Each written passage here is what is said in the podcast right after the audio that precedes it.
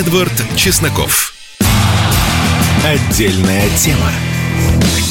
Здравствуйте, друзья. Не буду шуткуйничать и растекаться деревом по мыслью. Мы все видели эти довольно тяжелые кадры из Севастополя, города русской славы, э, по которому ударила украинская ракета. А, есть э, разрушение в штабе Черноморского флота – и здесь что важно? Мы понимаем, что эта ракета, конечно, не украинская, а пресловутая Шторм Shadow, британо-франко итальянская.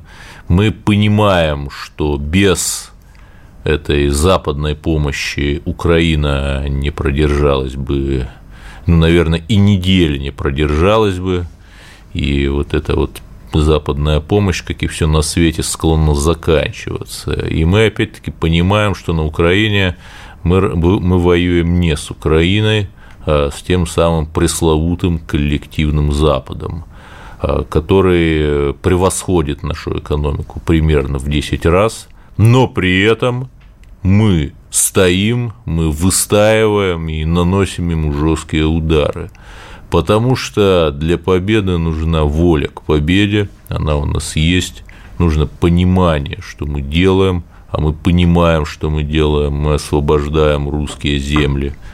И самое главное, для победы нужна реальная экономика. Она у нас тоже есть. У нас есть энергоносители, у нас есть компетенции и возможности производить вооружение, самую разную номенклатуру вооружений. Поэтому, дорогие друзья, не впадаем в панику.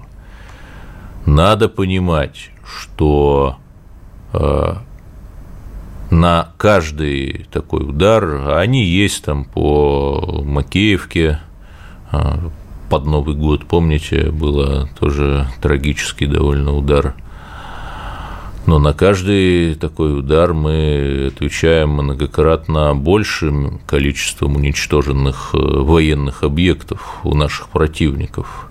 Более того, сейчас э, Украина и НАТО сражаются с добрыми русскими, которые говорят, вот бедненький мой, болезненький мой, зомбировали тебя западным радиоизлучением, вот тебе айфончик, покушай – буквально э, сильнейшие кадры. В ДНР э, приехали родственницы украинских э, бойцов, военнопленных, которые находятся в нашем плену. Ну, те родственники, которые живут за границей, понятное дело, им могут это сделать. И те им рассказывали, что хорошо кормят, что никто там их не обижает. Это вот добрые русские. И разница, да, казалось бы, с пиар точки зрения беспроигрышный кейс.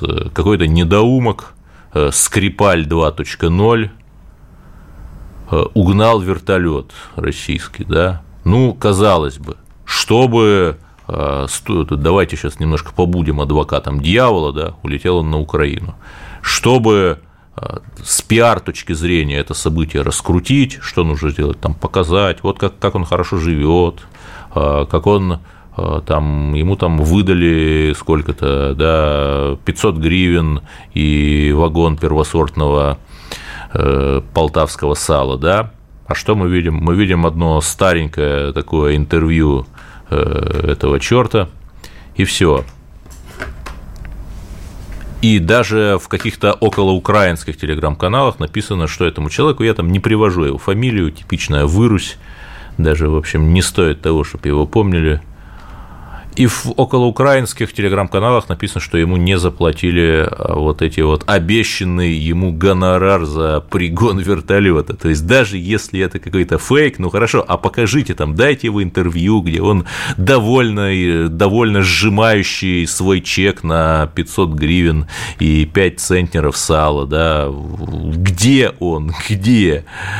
Есть серьезное там опасение, жив ли он, да, почему? Потому что нет а, нет кредитора, нет проблемы, да, никому, не нужно никому выплачивать. Более того, вот э, боец, русский боец таджикского происхождения, находился. Я, опять же, там цитирую телеграм-канал Андрея Медведева, находился тоже на вертолете, принял бой. То есть украинцы вместо того, чтобы показать, вот, смотрите, значит, мы вас так, русские перебежчики, ждем, они просто вот этого таджика и еще одного человека, не пожелавшего а, сдаваться, просто уничтожили. То есть понятно, что после таких выкрутасов количество, оно и так невелико, но количество людей, желающих что-то такое повторить и как-то помочь Украине, снизится там просто даже не до нуля, а до отрицательных величин. А, потому что вот эти недоумки, а, они очень а, хотят прожить подольше, да, это, собственно, по той же причине наши либералы, крайне скептически относившиеся ко всему кремлевскому, полукремлевскому, квазикремлевскому, бросились просто как обрыв с леммингов колоться вакцина. Это, конечно, правильно, вакцинироваться надо, всем напоминаю, там можете ревакцинацию сделать, вот тут солист Большого театра уже заболел. И они туда побежали все равно, потому что боятся за свою жизнь до дрожи. И если вернуться к украинскому событию, вернуться к обстрелу э, Севастополя – то, заметьте, это происходит в пятницу. То есть очевидно, что эта история срежиссирована, причем срежиссирована достаточно умелыми медийщиками, э, английскими или французскими, которые понимают, когда нужно вбрасывать э, тот или иной инфоповод в медиасферу. И тут что важно, да, мы далеко не сразу, опять же, увидели какие-то фотографии, вот мест, место прилета, и это тоже очень хорошо и правильно. То есть видно, что наши люди взрослеют, и там на Украине мы постоянно что-нибудь демилитаризируем, но практически непонятно. Там об этом мы знаем только из сводок Минобороны. Понятно, да? Почему? Потому что там жесточайший запрет, просто, просто жесточайший. А у нас вот до недавнего времени люди там железные дороги фотографировали, люди в, во вражеском мировожабном WhatsApp э, пересылали списки личного состава всевозможных там военных частей и э, формирований подразделений. Что в голове у людей, я не знаю. Поэтому Дорогие друзья, да страшно, горько смотреть на Севастополь, но это война. На войне случается всякое. На войне случаются не только победы, но и вот такие вот вещи. Причем надо понимать, что я опять же не там не супер э, какой военный эксперт, но просто задним умом, что когда Запад э, посылает вот эти свои западные ракеты в большом количестве, там, чтобы перезагрузить нашу систему обороны, там говорили, что 5 ракет, да, но он же не по одной ракете пускал, э, но это говорит о том, что часть, а может быть очень большую часть ракет наше ПВО успела сбить. Это говорит о том, что мы учимся, те, кто не хотят учиться, ну, их будет жизнь учить очень жестоко. Вот. И самое главное, я вот тоже э, не понимаю э, наших людей, там, да, а, выкладывают фотографии а, военной техники, там, прохождения колонн. Что у людей в голове? Что? Не знаю. Не знаю. Надеюсь только, что помудреют люди. Ладно, э, продолжим теперь все-таки э, про карабахскую историю. Это, конечно, тоже видно, что работали медийщики в День независимости Армении 21 сентября. Вот это вот все произошло.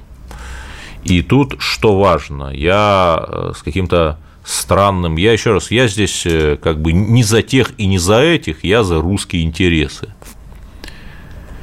И я э, с некоторым ужасом, то есть, э, во-первых, говорят, что это борьба христианства и ислама, и как бы Россия здесь якобы, еще раз как говорят, должна поддержать христианство. Я, во-первых, чем этот посыл ложен?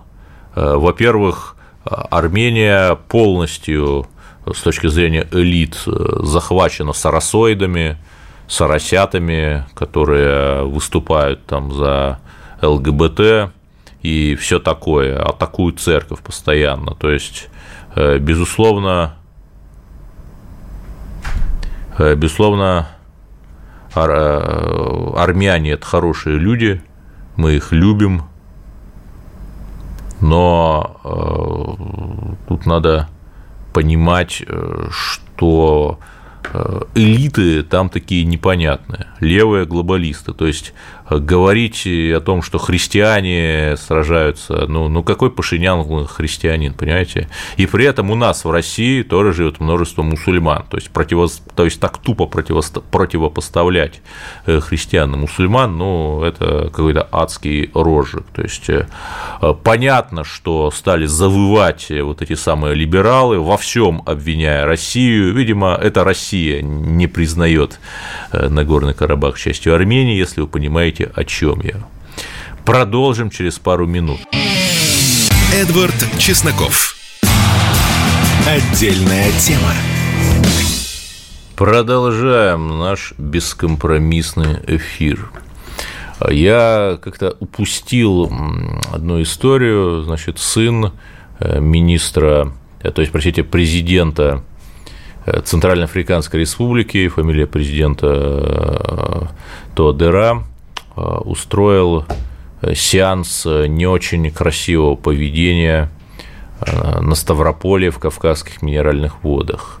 Там этот молодой африканский юноша побил женщину. Видео разлетелось по соцсетям. Меня, как эксперта по Африке, просят это прокомментировать. Ну, тут что важно. Безусловно, бить женщин нельзя, нет никаких оправданий там этому поступку, его не существует, и там я надеюсь, что э, его отец поговорит с ним по душам так же, там, как Рамзан Ахматович поговорит, э, говорит с чеченскими юношами, если они там себя плохо и неправильно ведут, оставшись без ока родительского.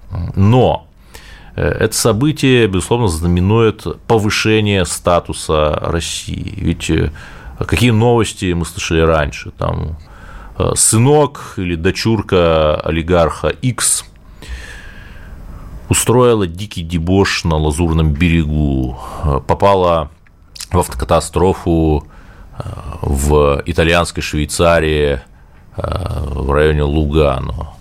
И так далее, и так далее, да. То есть, если элитарии твои дебоширят в другой стране, значит, твоя страна не является страной первого мира, топом не является. А вот если, а сын президента это элитарий, очень уважаемый человек, если сын президента отдыхает не в Нью-Йорке, не в Лондоне, а на курортах Ставропольского края, то, знаете, это, ну, еще лет пять назад это звучало бы как какой-то скетч из э, э, Раши и Наши, а сейчас вполне нормально. Чему это говорит? Это говорит о том, что э, статус России в международной политике повышается. Уже к нам едут, точно так же, как там в 90-е и нулевые – какой-нибудь российский олигархат там ехал э, в Лондон, скупал там недвижимость, кутил там и так далее. Потому что Россия была вторичной и производной относительно вот этой вот Британии, США, Франции и так далее. Сейчас нет.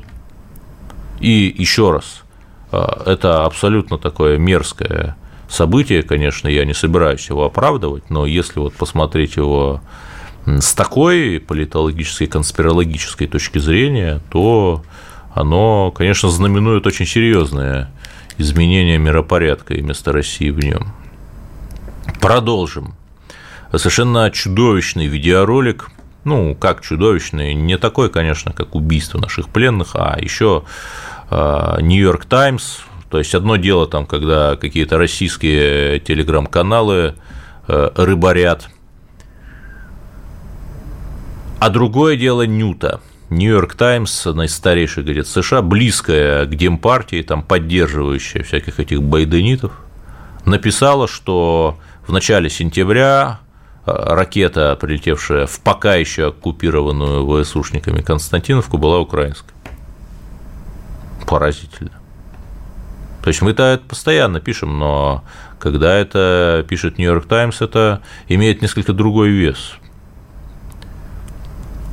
Причем не просто так они это утверждают, а вот прямо с опорой на доказательства, там видео приводят, стрелочки рисуют.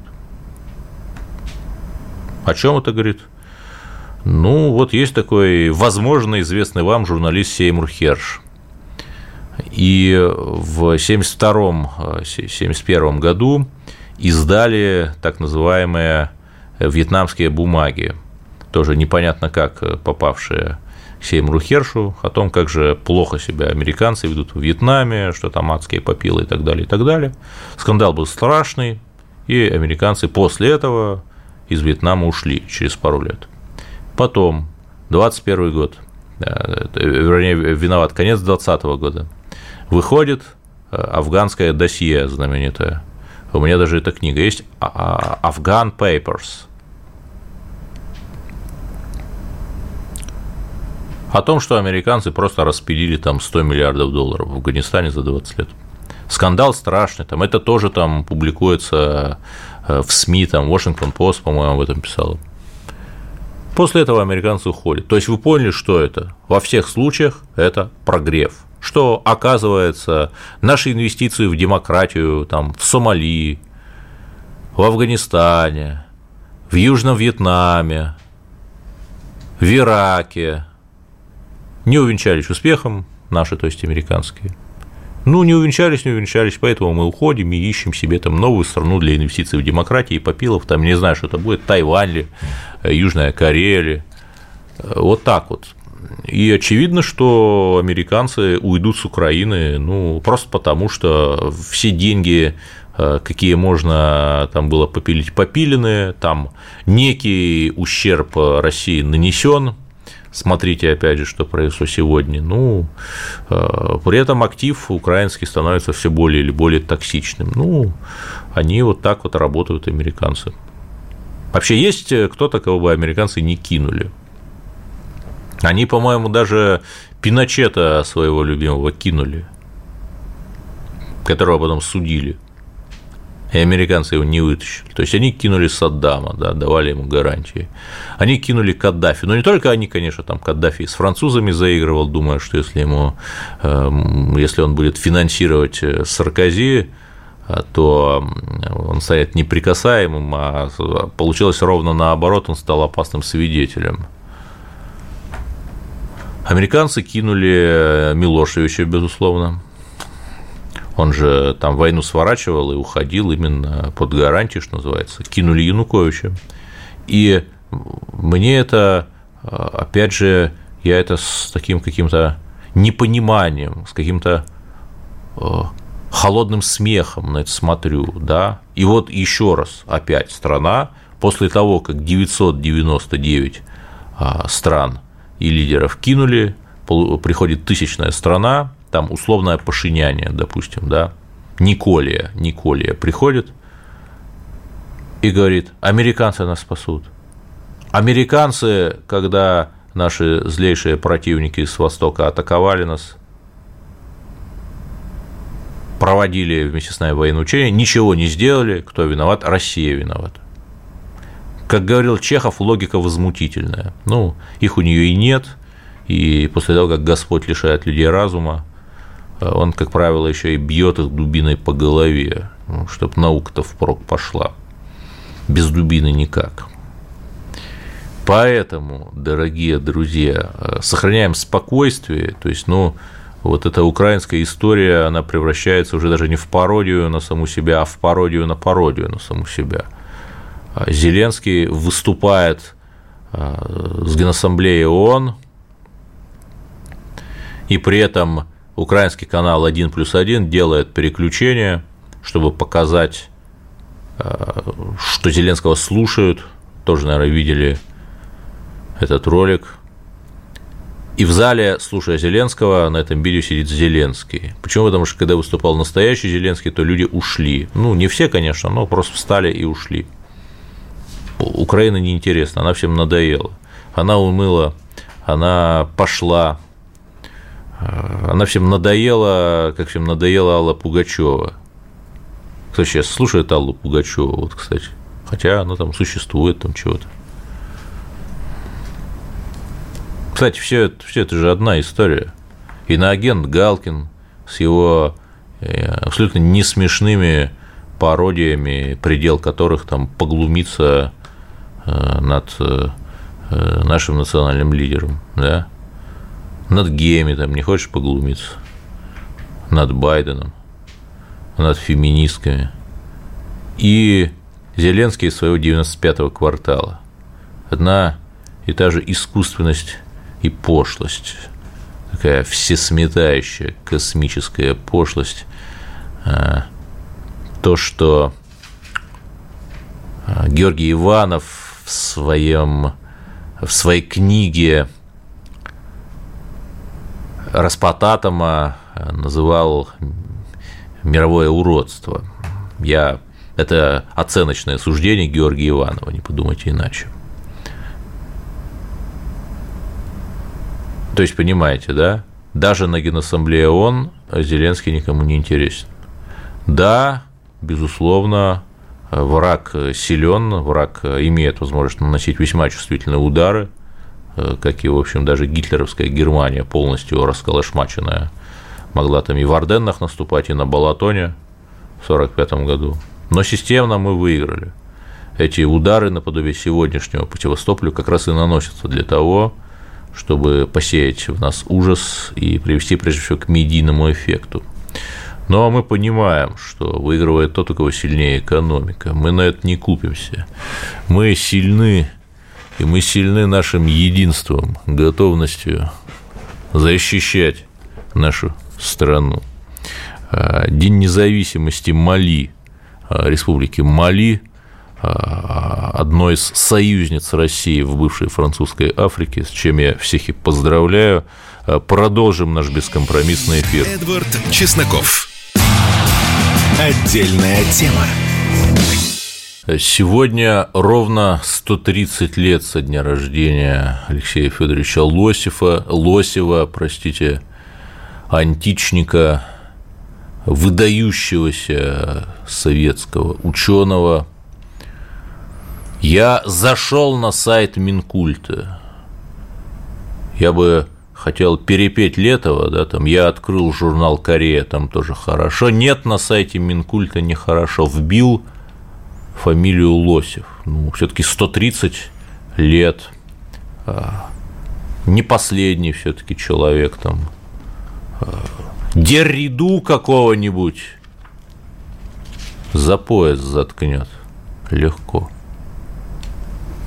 А, три,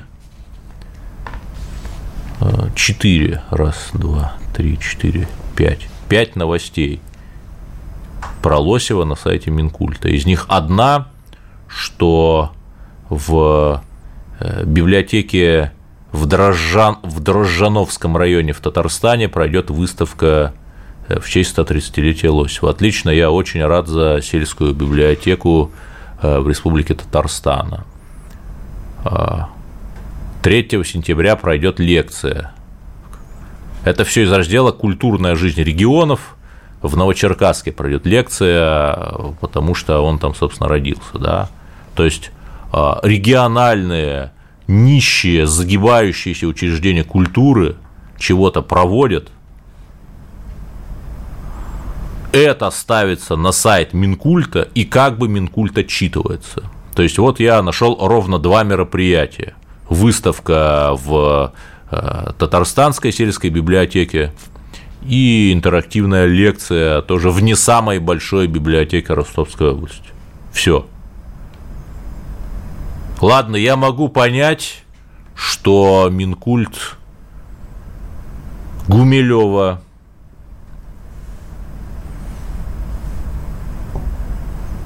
но ну, я не знаю, как подобрать цензурное слово, игнорировал Гумилева тоже 125-летие. Я могу это понять. Гумилев русский, православный, не любит Минкульт русских, хорошо. Но Лосев советский философ, который с советской властью, по-моему, не ссорился, что советских Минкульт тоже не любит – но если Минкульт что-то не делает, то мы не только плачемся, но и делаем сами.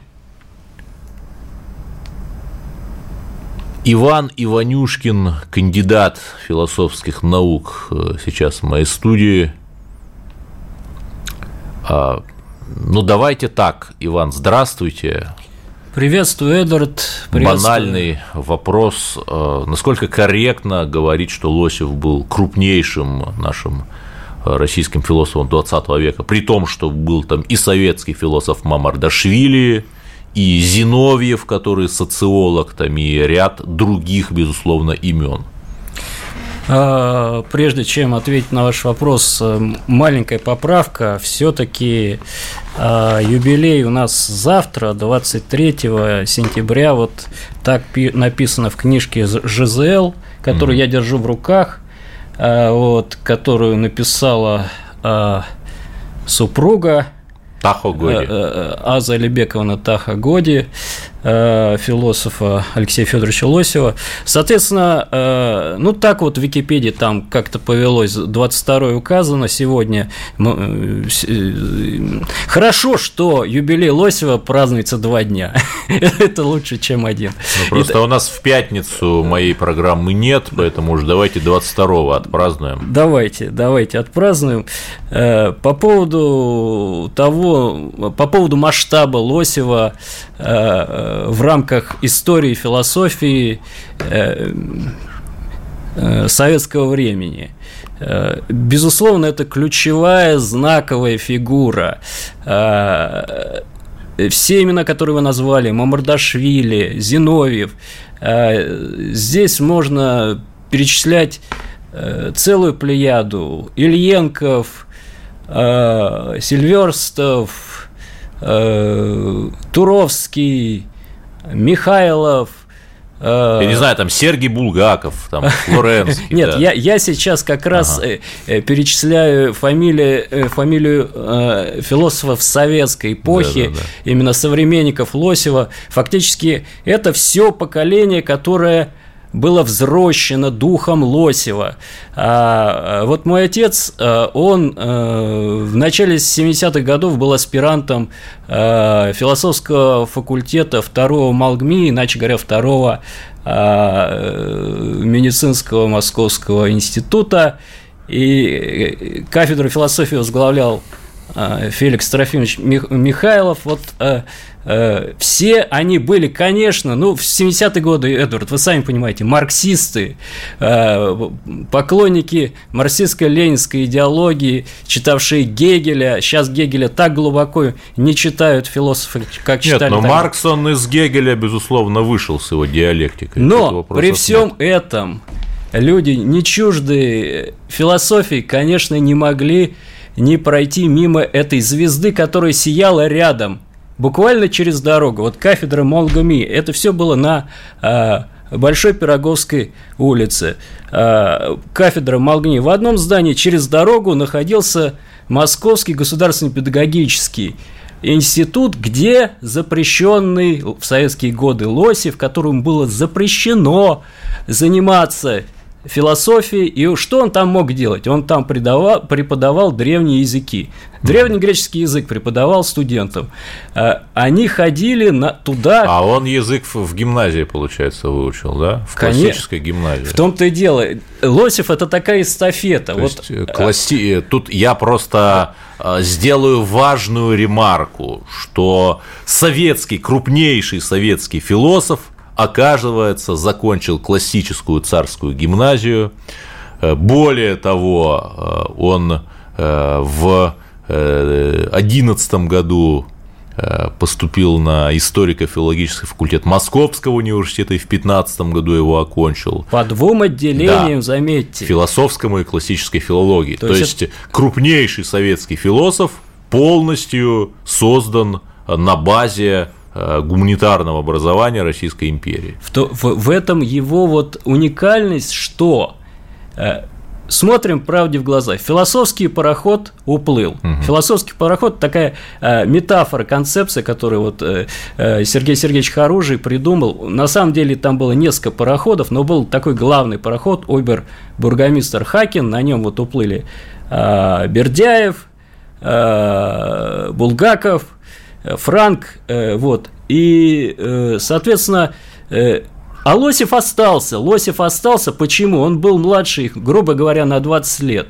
Угу. Вот он говорил, я слушал Бердяева мальчишкой. И при этом, что поразительно, Павел э, Флоренский, тоже, наверное, один из крупнейших наших религиозных деятелей, венчал в 22 году, то есть 101 год назад, Лосева и его первую жену в Сергиевом Посаде. Да, Павел Флоренский и э, Владимир Соловьев – это вот два таких знаковых философа, на плечах которых построил свою философию вот этот гений э, Алексей э, Федорович Лосев.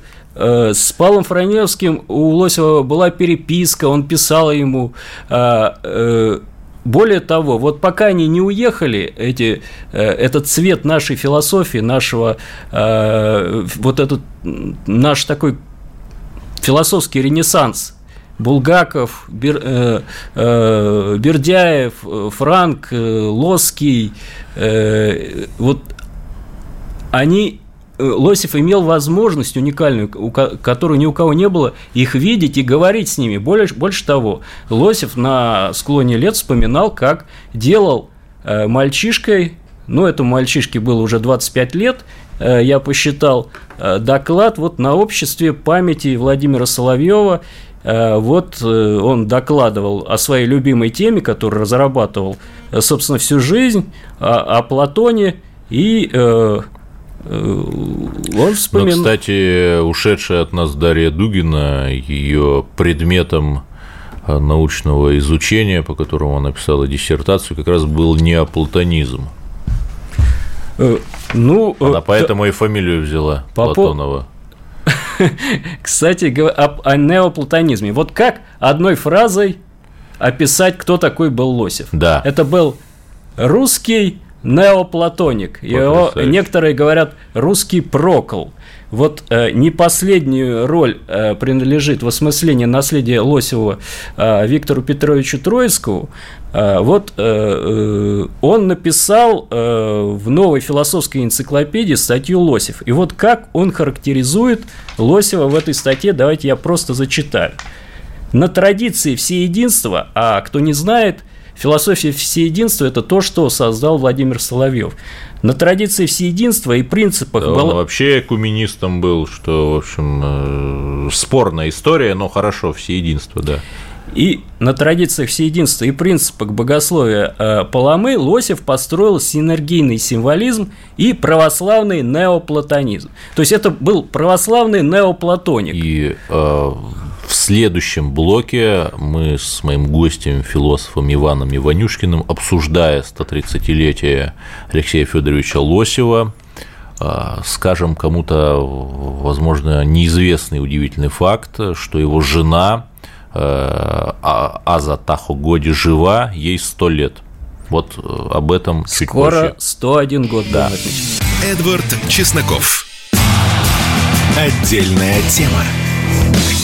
Мы с философом Иваном Иванюшкиным, поскольку наш либеральный Минкульт просто игнорировал 130-летие русского философа А.Ф. Лосева, празднуем его сами. И хорошо, Иван, вот вы скажите понятными словами, вот в чем философия-то Лосева заключалась, что он такого миру дал, какие философские открытия?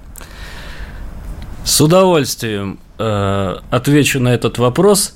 Сначала только договорю про, э, тот сюжет, о котором мы э, в предыдущем mm. блоке говорили, чем-то за, закончилась эта история, что э, вот сослуживцы моего отца, э, члены кафедры философии Малгми, были рядом с э, э, этим местом, где преподавал в педагогическом институте Лосев. Лосев знаменателен, знаменателен тем, что в этом Московском государственном педагогическом институте праздновались его юбилей. Вот а, мой, отец однажды приходит на кафедру, а все они, эти отчасти знаковые фигуры для нашей философии, Марк Борисович Туровский, а, Феликс Трофимович Михайлов, вот, они ему говорят, эх, что ты пропустил, аспирант, не пришел вчера на кафедру, а мы все были на юбилее Лосева, вот, Аверинцев, это, можно сказать, с полным правом ученик Алексея Федоровича Лосева, Аверинцев приветствовал Лосева. Сергей Аверинцев. Да, Сергей ага. Сергеевич, да. По, по латыни приветствовал. Они изъяснялись по латыни, как мы с вами, слава богу, говорим по-русски. Это потрясающе. Вот. Даже настоящая вот старая русская интеллигенция, которую а, расстреливала Роза Землячка, высылали на философском пароходе, давили в ГУЛАГе и на Беломоре, морили голодом, но она вот что-то такое выжило, да, вот э, я думаю, а что было бы, если вот таких людей там было там не два, не три, там, а хотя бы 200, да, в какой бы мы стране жили сейчас? Значит, это просто история, как мой отец, будучи современником Лосева, его не увидел, к сожалению.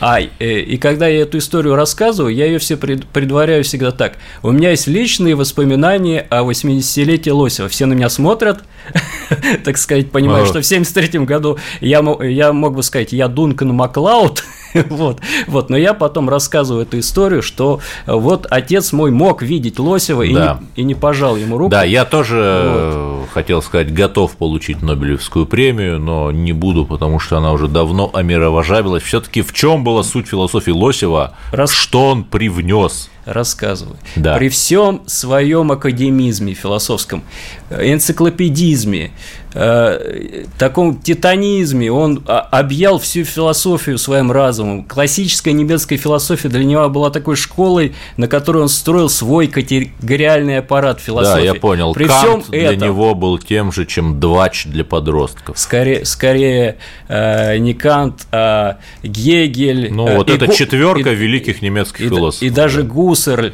Э, значит, э, Ой, Гуссерль, да, это уже жестко. Вот.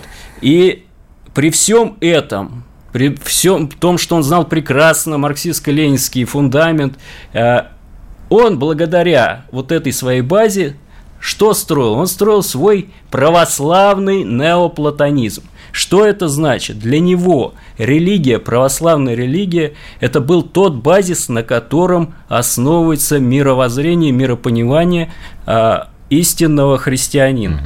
А, вот мы раскрываем, я принес две книги сегодня в студию из его восьмикнижия. Это «Музыка как предмет логики». Вот эта книга прижизненное издание Лосева на его деньги, изданное 1927 э, года. Нет, но тогда были частные издательства, да. еще были на излете НЭПа. Вот. И тогда еще можно вот было. Вот это да. одна из восьми книг э, этого первого восьмикнижия Лосева «Музыка как предмет логики». Если в двух словах о чем говорит да. Лосев в этой книге, что мир – это музыка. Вот это, это божественные ритмы. Если через музыку мы при, приобщаемся к божественному строю, к этому совершенству Нет, но, космоса, но об этом котором... еще античные классики Совершенно говорили, что верно. музыка сфер, там, что Совершенно каждая планета верно. в зависимости от своей угловой скорости по орбите там по-своему звучит. Совершенно верно. Мир – это вот э, наисовершеннейшее создание, говорит Лосев, э, э, следует традиции платонизма. Угу. И я не договорил. Православная вера – это то, на чем все основывается. Что пишет Лосев в последней книге? Я ее не принес, потому что она была вся изъята. Нет этой книги mm-hmm. у меня. Называется она «Диалектика мифа», которая вышла в 1929 году, и в 30 году Лосев сел за эту книгу. Что он там пишет? Вот что он пишет. Религия есть синтез всего человеческого знания. Никакая симфония не сравнится с красотой и значением колокольного звона. Христианин, если он не умеет звонить на колокольне, не знает восемь церковных глазов, не умеет развести и подать кадила, еще не овладел всеми тонкостями диалектического метода. Представляете себе, человек в конце 20-х годов вот так троллит э, большевистскую власть о том, что нет, ни Маркс, ни Энгельс, ни Ленин, а вот этот православный... Да, поразительно, что при всем при том э, его не уничтожили, он уцелел. Да, он, э, э, его жутко гнобили в газетах.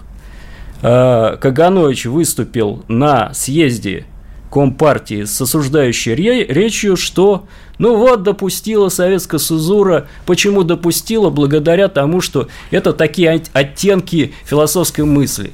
Э, Киршон, знаменитый писатель, все смотрели «Иронию судьбы», и э, я спросил у Ясеня гениальные строки, вот Киршон написал эти строки, но вот он э, тогда срифмовал. «За такие оттенки надо ставить к стенке», – сказал Киршон, ну вот Киршона, к сожалению, самого расстреляли в 1938 году, а Лосев получил номинально 10 лет лагерей, но вышел через три года благодаря ходатайству Екатерины Пешковой, первой жены Горького. Горьков тоже, когда Лосев Горький. уже... Максим, да, да, да. Максим Алексеевич Горький, который, э, соответственно, Лосев уже сидит год работает сторожем дровяных складов на Беломор-канале, Горький пишет в газету «Правду». Что он пишет? Он пишет такие мерзкие слова о Лосеве, которые я не буду повторять в этой студии. Кому надо, посмотрите. А, это, к сожалению, не красит нашего, э, я считаю, не просто хорошего, а значительного писателя. А, вот, э, Собственно, на этом сюжет можно э, с Горьким закрыть. Да, мы просто не в силах объять, безусловно, всю жизнь Алексея Федоровича, охватившую 94 года, но что поразительно, его жена, спутница жизни, младшая современница, ей 100 лет, Аза Алибековна Тахо Годи, э, она в добром здравии, слава богу. Вот об этой удивительной истории расскажите. А, ну, что сказать. Э, в 1954 году умирает первая супруга Алексея Федоровича Лосева, с которой философ познакомился в 1917 году. Молодой, э, бедный студент пришел на воздвиженку снимать комнату, откликнувшись на объявление, и влюбился в Э, дочку хозяя квартиры Валентину Михайловну Скалову. Вот так э, Лосев нашел свою судьбу. Ну вот Валентина Михайловна прожила э, до 1954 года, если я не ошибаюсь, умерла от онкологического заболевания. И э, вот э, меньше чем через год регистрируется брак с Азой Алибековной Тахагуди. Да, я учился на ее учебнике «Античная литература». Э, Знаете, такой ну, культовый. Аза Алибековна Тахагоди многие годы возглавляла кафедру классической филологии МГУ. Э, то есть, если Лосева там не очень хотели видеть, Лосев в МГУ работал а, всего ничего, всего а, два года, с 1942 по 1944 года. А, в 1943 году как раз вот он защитил а, докторскую диссертацию, стал доктором филологических наук.